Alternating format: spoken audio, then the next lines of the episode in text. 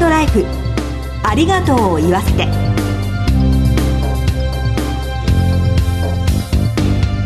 こんにちは。番組パーソナリティの栗林さみです。今回のコメンテーターは全日本総裁業協同組合連合会理事の湯浅昌司さんです。どうぞよろしくお願いします。はい、えー、湯浅です。よろしくお願いいたします。今私たちは北海道の富良野市に来ております、はい、広い大地にたくさんの花々が咲き誇っているんですよね。湯浅さんがこの番組に前回ご登場されたのは新緑の季節5月でしたよね。はい、えー、その時のゲストは、えー、歌手の新沼謙治さんでした。そうでした。あの時は東京のスタジオで新沼さんのふるさとについてのお話を伺いました。今回は湯浅さんのふるさとでありお住まいの地北海道での収録となりました。そうなんですぜひあの北海道の短い夏をですね満喫していただいて、えー、栗林さんも楽しんで、えー、いただきたいなと思っております。ありがとうございます。さて今回のゲストなんですがここ富良野の自然の力強さ四季の美しさを全国に広めたあの方にこの後ご登場いただきます。お楽しみに。ハートライフありがとうを言わせて。この番組は安心と信頼のお葬式全総連全日本総裁業協同組合連合会の提供でお送りします。改めまして番組パーソナリティの栗林さみです。湯浅です。よろしくお願いいたします。では今月のゲストをご紹介しましょう。脚本家の倉本壮さんです。こんにちは。どうぞよろしくお願いします、はい、ではまずは倉本壮さんのプロフィールからご紹介させていただきます。1935年生まれ東京都のご出身です東京大学ご卒業後日本放送に入社されまして脚本家として独立。テレビドラマを中心に心に残る名作を数多く手掛けられました。中でも1977年に移住されました富良野市を舞台にした代表作「北の国から」は今でも多くのファンから愛されています。現在テレビ朝日系で放送中のお昼のドラマ「安らぎの里」も話題です。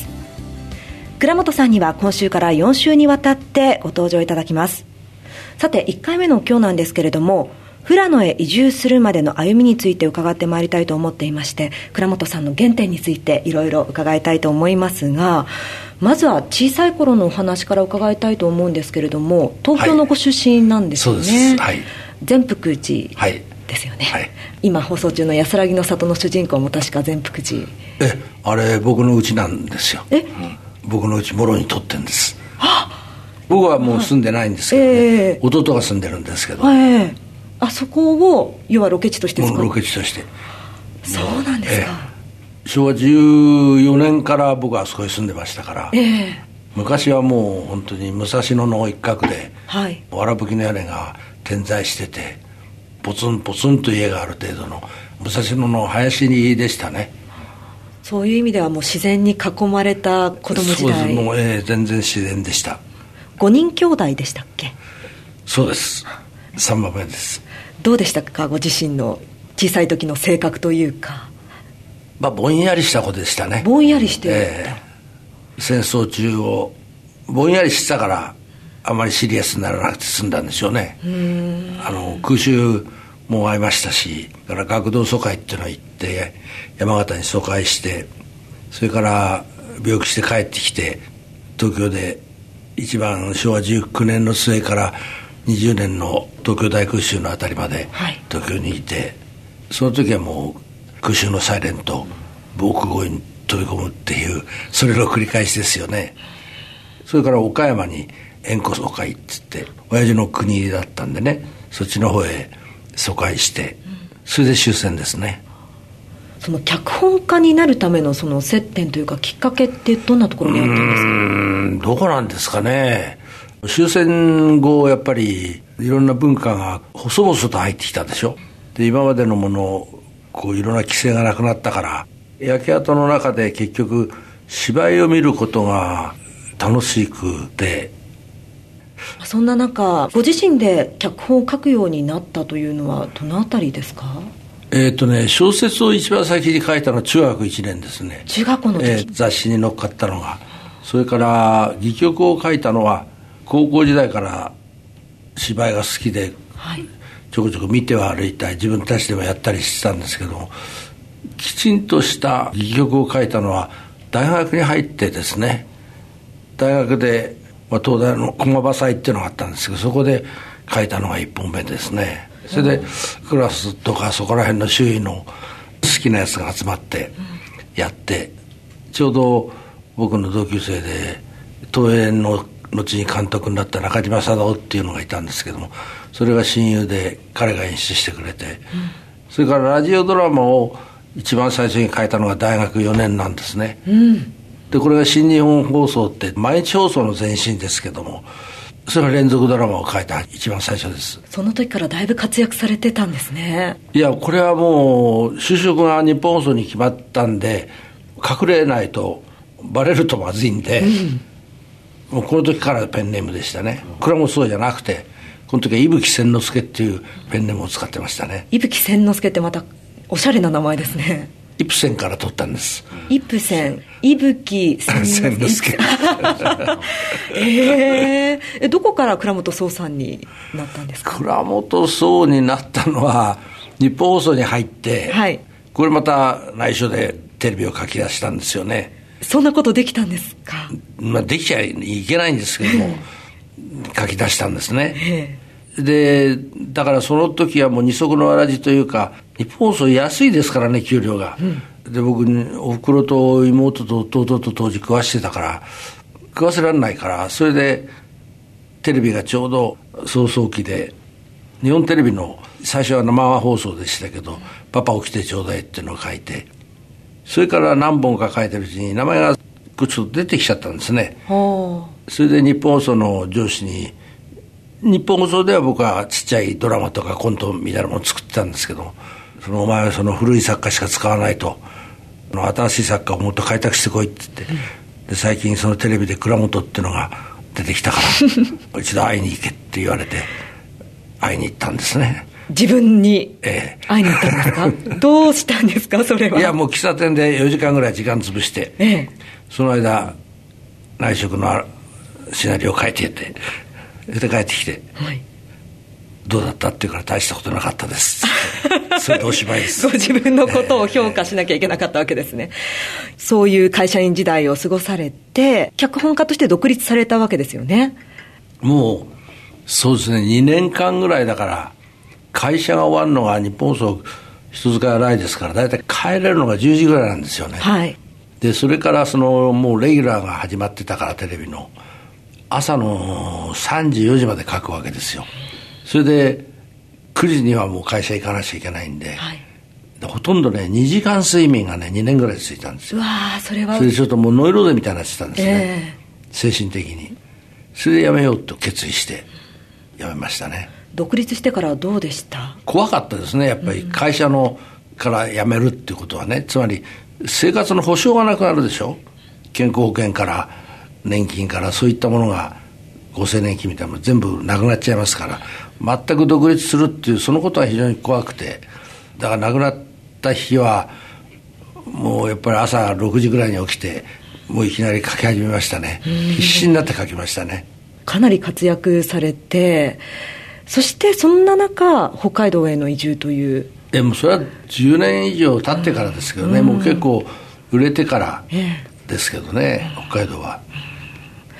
それはどういった流れだったんですか？いや NHK とぶつかっちゃったんですよ。ええ。それで吊るし合い食らって、うん、それでまあ組合の問題がね NHK あってそれに巻き込まれたというかでもその日に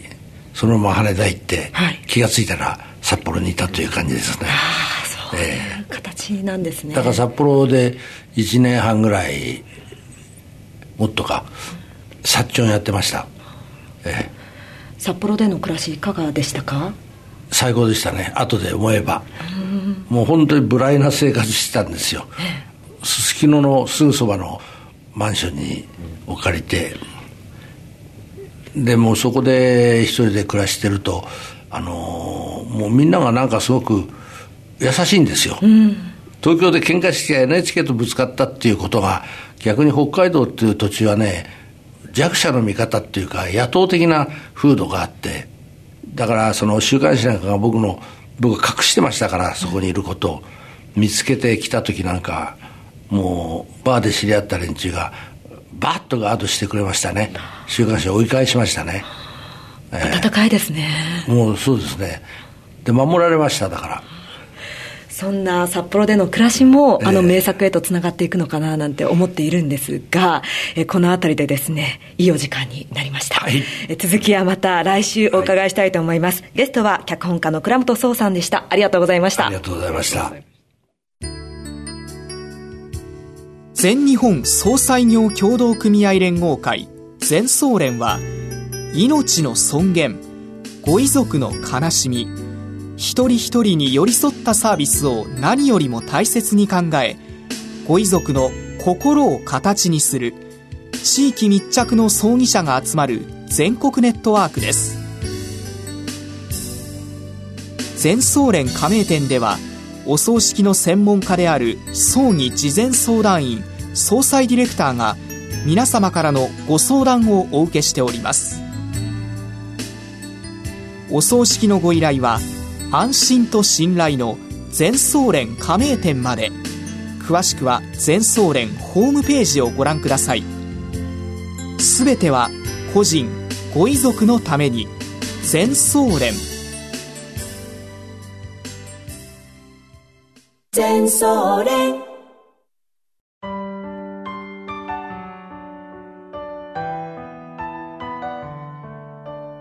倉本壮さんにお話を伺いましたが湯浅さんいかがでしたか、はい、